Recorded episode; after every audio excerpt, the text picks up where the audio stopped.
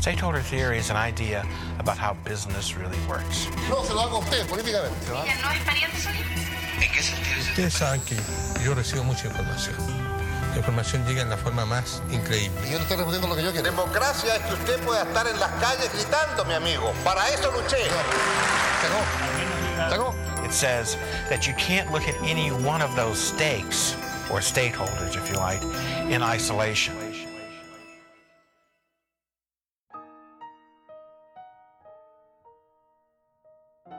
Bienvenidos a un nuevo episodio de Stakeholders. En esta oportunidad nos acompaña Felipe Moreno, CEO de Argumental Consultores. Felipe es licenciado en Lingüística y en Filosofía, ambas licenciaturas en la Universidad Católica. Tiene un máster en Periodismo Internacional de la Universidad de la City de Londres, un diplomado en Estrategia del MIT. Es profesor de varios magísteres de la Universidad Adolfo Ibáñez y fue asesor y speechwriter del ministro del Interior, Edmundo Perelloma. Felipe, bienvenido a Stakeholders. Muchas gracias, Sebastián, por la invitación. Estoy encantado de estar acá. Así que súper agradecido también por, por, tener esta oportunidad de conversar. Felipe, cuéntanos un poco qué es y qué hacen en Argumental Consultores.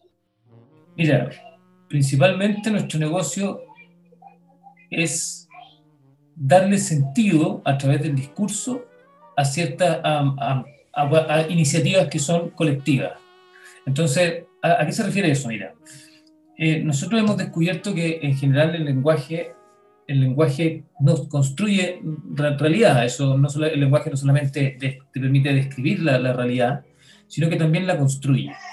Y, y, esto, y esto a mí me surgió una inquietud cuando estuve en Inglaterra. Yo me di cuenta que el, el uso del lenguaje, los ingleses son muy precisos con el lenguaje, eh, te ayuda a definir mejor cuál es tu propósito, cuál es tu proyecto, te, te alinea mejor a dar razones de por qué tenemos que hacer tal cosa, te ayuda a, a darle sentido al quehacer de una organización o de una persona. Y, y partimos nosotros con, con Argumental armando el relato corporativo. Nosotros nos hemos especializado en armar el relato estratégico de la, de, no, no solamente de una empresa, le hemos armado el relato estratégico de empresas grandes, eh, corporativas, pero también hemos armado el relato, por ejemplo, imagínate que hay un gerente de innovación que trabaja en una empresa que son puros puros puros fierreros, es decir, personas muy, muy old school, y el gerente de innovación llega y dice, pucha, tengo que yo lograr ciertos objetivos eh, y me doy cuenta que estoy en una empresa donde la, la, cultura siente que la innovación es puro humo. Entonces, ¿cómo nosotros hacemos una estrategia de comunicación y es comunicación estratégica, que es un tablero de ajedrez. Uno diseña un camino que es en el fondo como un tablero de ajedrez para lograr esos objetivos y, y eso incluye muchas eh, conversaciones, reuniones, eh, presentaciones en PowerPoint a distintas audiencias y cómo tú vas movilizando y, y, y comprobando eh, a través del discurso vas influyendo, vas persuadiendo en la cosa que, que finalmente uno logre el objetivo. Por ejemplo, mira, eh, ¿cómo sería una estrategia en términos súper simples? Eh, imagínate que yo me quiero cambiar de área. Trabajo en, el área co comercial y me quiero ir a marketing. Entonces, ese es un objetivo estratégico táctico, cambiarme de área. Y entonces yo ahí defino, bueno, quiénes son las audiencias relevantes. Obviamente mi jefe, que será mi jefe en marketing, y otro es mi jefe actual en, en el área comercial. Y ahí el discurso, la idea es que uno, uno mire bien estratégicamente el contexto, entienda qué es lo que le interesa a, a, a tu audiencia. Entonces, por, por, ponerte un ejemplo, si, yo, si mi jefe es flojo, rematado de flojo, rematado de flojo, entonces yo quiero que él me dé la, me dé la basada para yo poder ir postular a, a marketing, probablemente tengo que, que, que enfrentar una barrera. Probablemente como uno de los intereses de mi audiencia, mi jefe, es no tener más pega o tener poca pega, y él puede pensar que si yo me voy, le voy, él va a tener más pega y yo tengo que hacer toda una estrategia, primero, para, por supuesto, tener la evidencia de que no va a tener más pega y por otro lado, comunicarle y decirle, oye, irme a marketing no va a significar más pega para ti. Entonces, ese tipo de cosas tú vas armando y vas, vas armando el camino para poder lograr tu objetivo estratégico a través de la influencia, no a, a través de imponer. En el fondo, usáis la comunicación para, para, para convencer, persuadir, negociar también. Uh-huh. Felipe, vemos en el mundo empresarial, como tú muy bien explicabas también, y político, en especial en el mundo político en estos días, ya que estamos en época de campaña, que los individuos y las organizaciones buscan instaurar un relato que no solo les sirva para sus respectivos intereses, ya sean comerciales, económicos, políticos, etcétera, sino que lo más importante, que sea coherente. Un relato que tenga coherencia con quien lo está manifestando, con quien lo está sosteniendo, con quien lo está enarbolando. Pero esto que pareciera ser relativamente sencillo, no lo es para nada. O sea, lograr tener coherencia entre la identidad y la imagen y que, y que ésta se transmita de la manera adecuada al público objetivo es algo súper complejo, más aún con los niveles de exigencia que tienen los consumidores y los clientes de hoy. ¿Cómo se puede lograr ese relato estratégico coherente? Mira, yo creo que aquí la palabra clave es alinear. Alinear identidad y estrategia. Si uno piensa, uno cuando alinea identidad y estrategia, tú estás alineando el pasado, que es tu identidad, cómo se fue forjando tu identidad, hay ciertos hitos que te fueron definiendo y que fueron forjando una cultura organizacional, y la estrategia es tu visión y, lo que, está en el mundo de lo posible, la estrategia.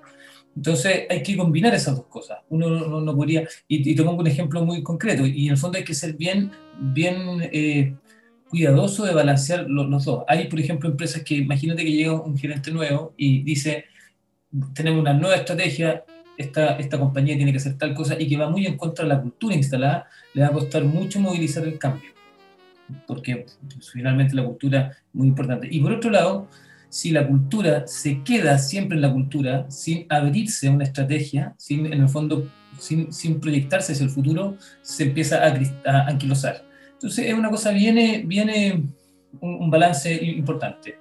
Em, nosotros, por ejemplo, eh, aún así yo pienso que ser fiel a, tu identidad es cada vez más importante. Fíjate que, y, esto un poco por el sistema de medios de comunicación.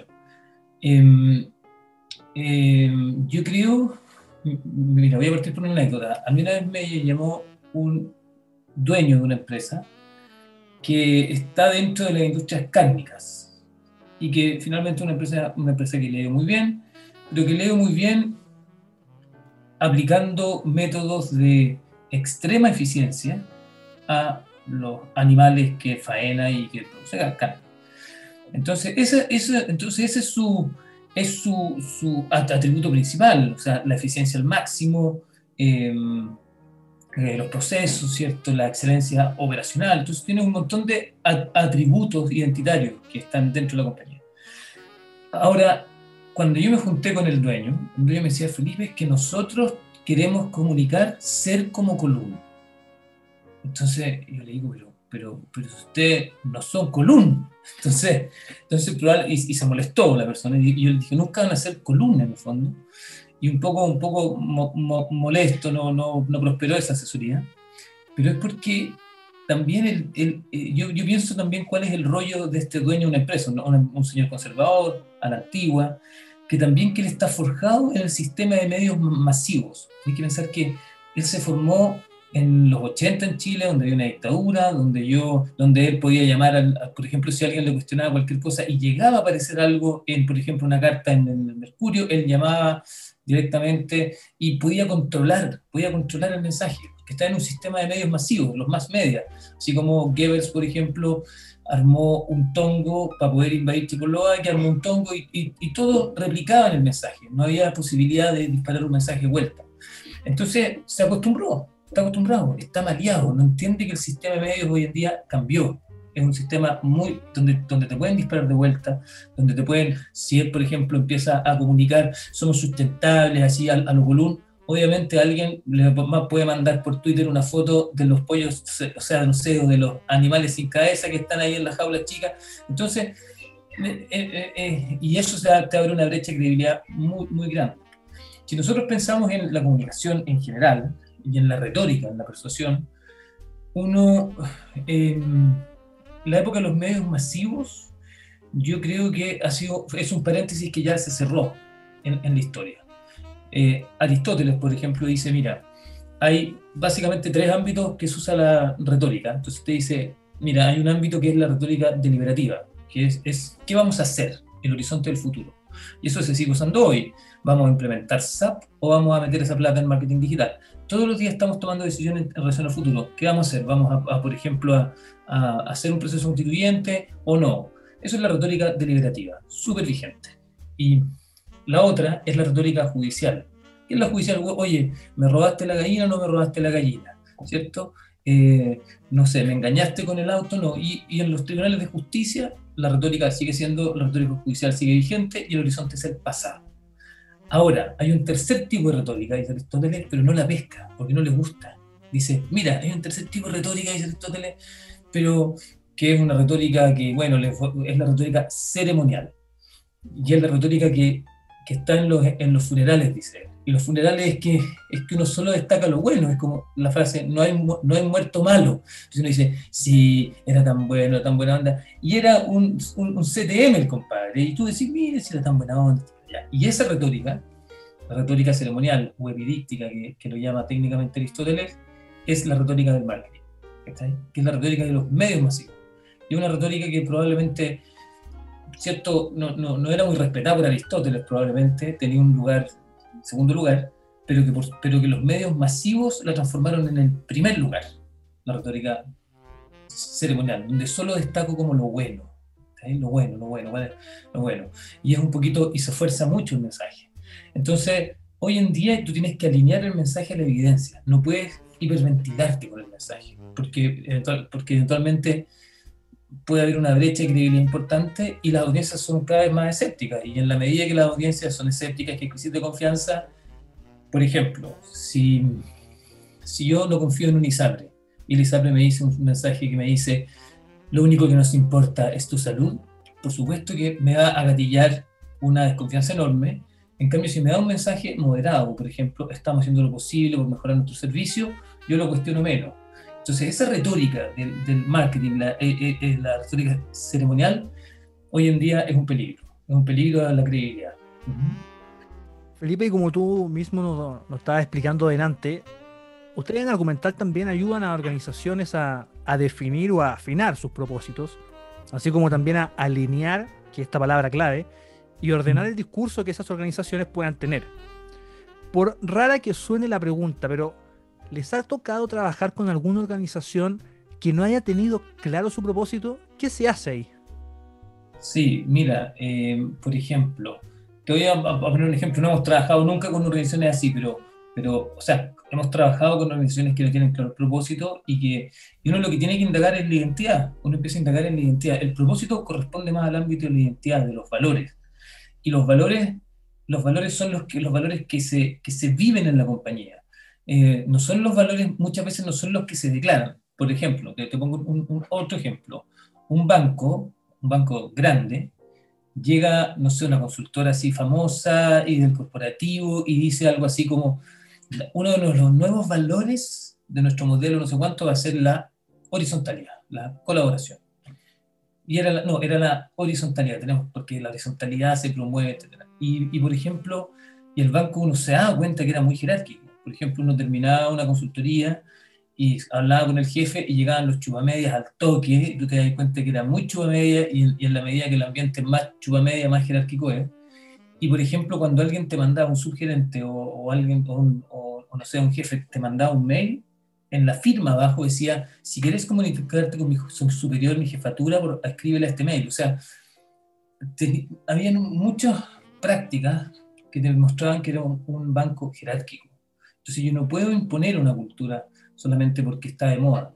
Hay que indagar cuál es la cultura real, cómo se vive. Tiene que ver con cuáles son las decisiones que la organización toma y ha tomado, sobre todo en los momentos de crisis. Cuando, cuando hay un momento de crisis y, la organización opta por A o B, está expresando cuáles son sus valores reales, qué es lo que la, cuáles son sus principios que, que lo guían. Y, y, en ese sentido, eh, yo creo que es muy importante indagar cuáles son los verdaderos valores. Y, hay otra cosa importante, mira, no hay algo que forme más la cultura o que, sea más elocuente la cultura de a quién la organización promueve, manda al refrigerador o castiga. Entonces, muchas veces, si uno tiene ciertos valores, deberían estar eventualmente alineados a la evaluación de desempeño. Si hay ciertos valores que quieres honrar. Entonces, hay un espacio enorme de alinear, porque, porque en, muchas empresas hemos notado como esa falta de alineamiento, esa falta de reflexión sobre sí misma y, y bueno, y eso al final termina afectando su identidad y su propuesta de valor. Te puede generar una organización que es, falsa finalmente en su, en su comunicación, en su discurso. Y en ese sentido, dada tu experiencia profesional y, obviamente también académica, donde eh, tú has sido y eres profesor de, varios magísteres, el magíster en comunicación estratégica, uno de ellos, ¿qué entiendes tú o qué es para ti la comunicación estratégica? Yo creo que la comunicación estratégica, eh, en términos generales, yo me atrevería a dar una definición bien general, es cuando tú, cuando tú usas la comunicación para alcanzar ciertos objetivos de mediano o largo plazo y eres capaz de, eh, de, de, diseñar, de diseñar un camino. Entonces, y eso incluye varias cosas, por ejemplo, el manejo de crisis sería parte de la comunicación estratégica, em, la, por ejemplo, la gestión de medios sería también parte, pero eh, entonces hay distintas, y ahora, en términos más específicos, yo diría que la comunicación estratégica en sí, nosotros tenemos un área de capacitación también en la consultora, es cuando simplemente soy capaz de, de alinear el discurso que yo tengo a una estrategia, independiente que la estrategia sea a, mediano, a, corto, mediano o largo plazo. Pero hay elementos, por ejemplo, que son de, que son pragmáticos, como por ejemplo, que, que, no son elementos discursivos, como quién es mi audiencia, qué le interesa, cuál es el objetivo que quiero lograr, cuál es mi objetivo táctico, etcétera, cuánta credibilidad tengo yo frente a esa audiencia. Y esos elementos son muy importantes, incluso si quiero hacer un discurso, por ejemplo, un feedback de desempeño, si quiero presentarle algo a mi jefe, si quiero presentar a fin de año en la compañía. Son, son cuando yo integro elementos de la estrategia al discurso, yo creo que eso es comunicación estratégica. Claro, te lo pregunto porque se habla mucho de comunicación estratégica. El, mercado está lleno, por, no decir saturado, de, empresas que se hacen llamar expertas en comunicación estratégica. Y pareciera ser que, que, es algo relativamente fácil de realizar, dada esa vastedad de empresas y consultores dedicados a comunicación estratégica. Y en ese sentido, ¿Qué diferenciaría una compañía de comunicación estratégica de una compañía de comunicaciones, de una de marketing, de una de publicidad o de una de relaciones públicas, por ejemplo? Yo creo que todas, lo que pasa es que yo creo que con la comunicación estratégica ah, pasa lo mismo que con la palabra relato. Hay un sentido amplio y también un sentido específico. Por ejemplo, la palabra relato, que en, inglés es exactamente igual eh, en, en el caso de la palabra storytelling. Por ejemplo, el sentido amplio. Nosotros usamos relato, por ejemplo, Longueira dijo al gobierno del presidente Piñera le faltaba relato, ¿cierto? Eso quiere decir que le faltaba expresar un propósito simplemente. Entonces, alguien puede decir, mira, vamos, a construir el relato de la compañía, relato, relato. Entonces, ese relato en términos amplios se refiere a discurso, propósito, sentido, eh, narrativa, se refiere a muchos, muchos conceptos. Y en sentido estricto la palabra relato es un cuento, es un relato corto, generalmente literario. Y, en, fíjate que en inglés es lo mismo. Storytelling se refiere en sentido amplio a lo mismo que se refiere a la palabra relato en sentido amplio en español, pero storytelling en sentido estricto es la acción de contar un cuento. Eso es storytelling, es compararse a y contar un cuento, una historia. Entonces, con la comunicación estratégica yo creo que es similar. Y, cuando se usa en sentido amplio, yo creo que también se tiende a confundir. Se tiende a confundir, por ejemplo, yo, el, marketing es, estamos vinculados a una marca, similar a, lo que puede ser branding. Por ejemplo, marketing, tú tienes, por ejemplo, indicadores que son como market share, primera preferencia, eh, mucho más vinculado a la, a la, bueno, a la recordación, a la percepción de, de la marca. Em, y, y, la comunicación estratégica yo creo que es, es es, eh, en sentido estricto, yo te diría que es más, más integral. La comunicación estratégica podría, por, ejemplo, una empresa que está muy expuesta a la opinión pública debería tener comunicación estratégica en el core de su negocio. En cambio, el marketing pertenece más al ámbito, va a ser probablemente, y, y con esto no lo estoy minimizando en absoluto, sino que te digo que simplemente que la comunicación estratégica puede abordar desde la estrategia, desde, el core business del negocio, y, puede tener distintas salidas, desde el marketing, desde el, desde el pitch que le hago a los vendedores del área comercial, desde, por ejemplo, asuntos corporativos, cómo va a, trabajar con las autoridades. Entonces, yo diría que es un poquito más, más amplia y, más conectado con la, con la estrategia. Claro, yo te lo pregunto porque es recurrente leer en, los medios de comunicación o en, las páginas web de, de, prácticamente todas las empresas de comunicaciones o en los perfiles de LinkedIn de profesionales de distintas mm. carreras la descripción mm. de comunicación estratégica. Son expertos en comunicación estratégica, consultores en comunicación estratégica, etcétera, etcétera, etcétera. Todo el mundo es experto en comunicación estratégica. Y en ese sentido, Felipe, ¿te parece que el concepto de comunicación estratégica está como un poco prostituido? Sí, un poco como el coaching y, también como el relato, en ese sentido, exactamente, el storytelling. Son, ya. Pero, pero finalmente, cuando tú quieres realmente trabajar con alguien que maneje la comunicación estratégica, tiene que manejar mucho la comunicación y también la estrategia. Y la estrategia es muy importante. Tiene que saber de pensamiento estratégico, tiene que, que y, la comunicación en el fondo tiene que también ser, ser muy hábil y competente en, en comunicación, saber identificar, por ejemplo, estructura narrativa, argumentativa, problema-solución, cómo se manejan, cómo las emociones se pueden alterar a través del discurso. O sea, hay, hay una gran expertise técnica en el ámbito de la comunicación y el lenguaje, ¿ah? porque, por ejemplo, yo creo que alguien no puede ser un buen comunicador si su competencia lingüística es pobre. Yo creo que, salvo algunas eh, excepciones, ¿cierto?, en ámbitos más populistas o, o vociferantes, puede ser, pero en general, si uno quiere comunicar desde la estrategia, uno necesita tener una competencia lingüística avanzada. Y, y en el ámbito de la estrategia, fíjate que hay, eh, cuando hay una comunicación que está, te, pongo un, un, ejemplo que nos pasaba en el Ministerio del Interior. Hay una diferencia muy importante entre el speechwriter, que era lo que yo hacía, versus la, el jefe de prensa o la jefe de prensa. El jefe de prensa o la jefe de prensa responde al día a día, está en la área chica, entonces está siempre estresado o estresada. Eh, entonces, pero claro, pero al estar respondiendo tanto a la contingencia, que por supuesto que en la política es fundamental responder bien a la contingencia, pero te hace de repente no pensar o obviar o, o dejar en un segundo plano cuál es el relato estratégico, del, cuál es el relato, cuál es, cuál, es la, estrategia de posicionamiento eh, de, por ejemplo, del ministerio o del gobierno.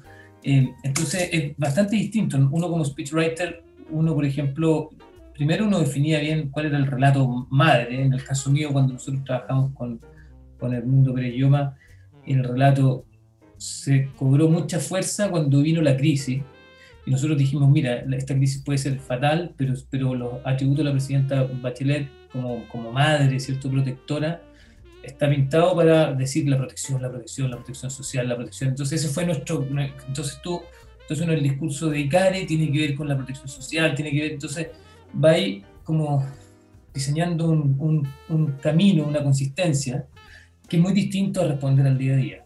Y fíjate que es, eh, eh, es, es una Em, nosotros en las capacitaciones, por ejemplo, nos hemos dado cuenta que de repente, incluso a, nivel de jefatura, jefatura o, supervisores que están en un ámbito muy operacional y están viendo el día a día, el día a día, el día a día, el día a día, día a día, eh, no son muy estratégicos en su forma de abordar las cosas. Les cuesta mucho pensar estratégicamente. Les cuesta mucho pensar el, siguiente paso, dos pasos, dos, tres pasos más allá. Están, están como muy en el día a día. Eh, entonces requiere cierto, cierta expertise también la, la comunicación estratégica. Y en tu experiencia profesional de todas las empresas que te ha tocado trabajar, con todas las organizaciones, personas, el, mismo Ministerio del Interior, ¿qué recuerdas de lo que se pueda contar públicamente? Obviamente no queremos tener problemas. ¿Qué haya sido lo más complejo que te haya tocado resolver o asesorar? Mira, yo creo que yo creo que lo más complejo no me tocó no me tocó a mí directamente porque ya yo ya no estaba en ese gobierno pero yo no estuve en el gobierno en el segundo gobierno de la presidenta Bachelet pero yo quedé realmente impactado con el caso Cabal por ejemplo. Caso Cabal fue una cosa que realmente, porque, porque por ejemplo, cuando yo estaba en el, en el, en el, el- en el interior, en el primer gobierno de la presidenta Bachelet, ella, acuérdate que era la presidenta de Teflón. Era súper frustrante porque el gobierno estaba en un 50 o 40%, 40% y ella en 80%, 90%, y le pegaban y le pegaban y le pegaban y le pegaban. Y era una popularidad, era una, una identificación del- del- de la gente con ella, muy querida, y ella, por supuesto, le interesaba ser, querida por la gente, le gusta. Eh, entonces era una cosa increíble la relación que había.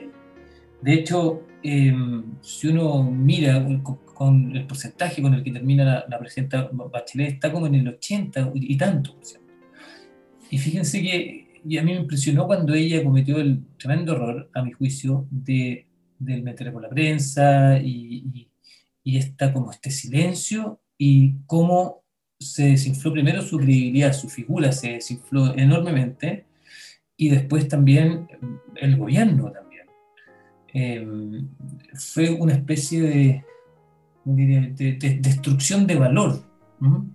Eh, yo creo que si, bueno, probablemente alguien trató de asesorarle y todo, pero yo me pongo en el caso de que imaginémonos que ella hubiese salido con los ojos mm, llorosos así, hubiese dicho algo así como, no, se imaginan lo terrible, que, el terrible momento que estoy pasando, pero yo también soy, yo quiero mucho, por supuesto, a mi hijo, las que somos madres, ¿cierto? Y nos damos cuenta, y saben que es lo más doloroso que hay, ta, ta, ta, ta. Sin embargo, yo también soy presidenta y podría haber sido una, una oportunidad enorme de, de, bueno, habría llegado a no ser 100, imagínate, pero, pero yo creo que ese error, a mi juicio, fue un error enorme de, una, una, como prueba muy increíble de cómo las palabras pueden generar una destrucción de valor increíble. Por ejemplo, ahora tenemos un caso que tampoco, tampoco yo estoy involucrado, de la clínica, por ejemplo, Las Condes, por ejemplo. Todo, todo lo que está pasando, lo que, lo, lo que pasó, que se hizo público finalmente, es un, es un tema de, también de lenguaje. Y, y también hay destrucción de valor, probablemente. O sea, la comunicación, yo creo que hoy en día es que la comunicación hoy, hoy, en día es fundamental, es un eje transversal y tiene que ver con el contexto productivo, no es moda. Eso es lo que yo le digo muchas veces a, a algunos de, de, de, mis socios o, o, las personas con las que trabajamos, que esto de la comunicación no es moda, que sea importante, responde a que a una, a una condición estructural de cómo la economía y la tecnología se están, funcionan. Porque muchas de las habilidades técnicas, de las tareas técnicas, las reemplaza la inteligencia artificial muy rápido, los robots, y el lidiar con las personas, la comunicación humana, que es compleja, porque nos comunicamos a través del subtexto, eh, eso, eso, eso yo diría que, eh, que llegó para quedarse y ser cada vez más importante. De hecho, solamente un comentario, yo he trabajado en muchas empresas y, y salvo una empresa así media chanta, donde tenéis el típico como, como, no sé, como caudillo o dueño que es una especie como de Dios, entonces así como Don Ernesto es como Dios y es todo arbitrario, uno se podría encontrar un pastel en un, en un alto puesto de, de, liderazgo o en la primera línea, un pastel en términos comunicacionales. Pero si tú tomas cualquier empresa grande, corporativa, competitiva, multinacional, es muy raro encontrar alguien de la primera línea que sea un mal comunicador. Muy raro.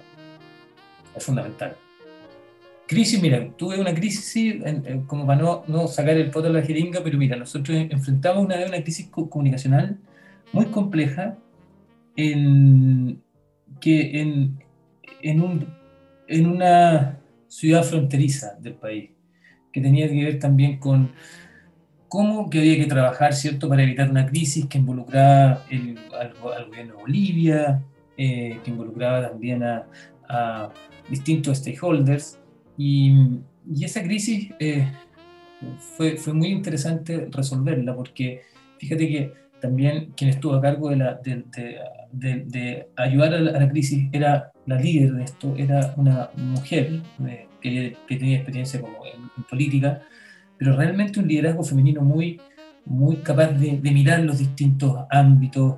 Yo era de, un ámbito político distinto al de ella y fue capaz de ir trabajando juntos. Ella también, por ejemplo, invitó a trabajar a alguien que conocía muy bien al mundo aymara, al mundo andino. Eh, entonces, eh, y, fíjate que fue un equipo multidisciplinario que nos permitió, por ejemplo, eh, eh, nos permitió como entender los códigos del mundo andino, que son distintos muchas veces a los de nosotros, y, y, y fue realmente muy buen, una muy buena contención de una crisis que podría haber sido bastante grande. Eh, entonces, y ahí como la, la, la, lección que yo aprendí también es cómo esta mirada 360 en general, como detenerse y mirar las distintas opciones, esta mirada como, como cautelosa, pero al mismo tiempo de, de, de mirar las distintas, las distintas posturas, preguntar, eh, aprendí mucho de, de ella. Felipe Moreno, CEO de Argumental Consultores, gracias por habernos acompañado en Stakeholders. Muchas gracias a ti, Sebastián, y muchas gracias a todos por estar, por estar escuchando. Espero no haberlos lateado tanto y muchas gracias por la invitación.